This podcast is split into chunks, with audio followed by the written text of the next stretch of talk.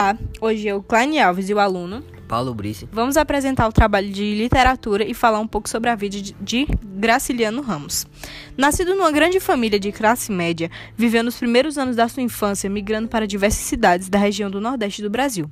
Ele trabalhou como jornalista na cidade de Rio de Janeiro, onde escreveu para o Malho e o Correio da Manhã, até regressar para o Nordeste em 1915, devido à tragédia familiar que perdeu quatro irmãos. Bem, ele fixou-se na cidade de Palmeiras dos Índios, onde casou-se em 1927. É, ele foi eleito a prefeito, um cargo que exerceu por dois anos. Logo, voltou a escrever e publicou seu primeiro romance, Caetés.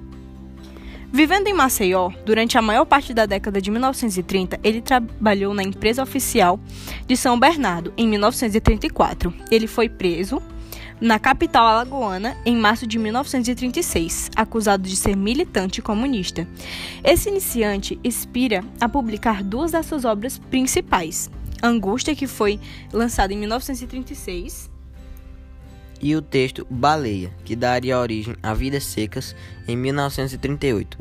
Já na década, na década de 1940, é, ele ingressou no Partido Comunista Brasileiro, é, ao lado do militar e do político Luiz Carlos Prestes.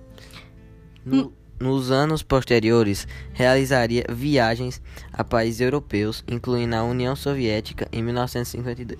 Morreu em 20 de março do ano seguinte, aos 60 anos, no Rio de Janeiro. Suas obras póstumas notáveis incluem Memórias do Carcere, a Crônica Viagem e o livro de contos históricos de Alexandre.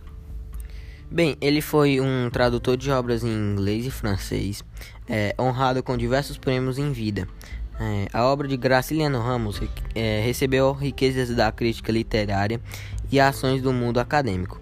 Seu romance modernista, também conhecido como regionalista, Vidas Secas, é vista como um clássico da literatura brasileira.